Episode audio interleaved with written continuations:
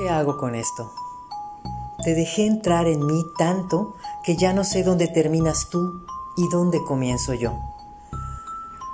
La sombra de tu pequeño cuerpo deambula sin zapatos por todas partes en la casa. Veo tu fantasma acostarse antes que yo en la cama y la deja fría. El ritual del desayuno extraña tus elogios desmesurados y los domingos el cine en pijamas. ¿Qué hago con el espacio en la sala donde dejabas todas tus cosas para el fin de semana? ¿Qué hago con la paz y el silencio que reconfortaban tu sueño?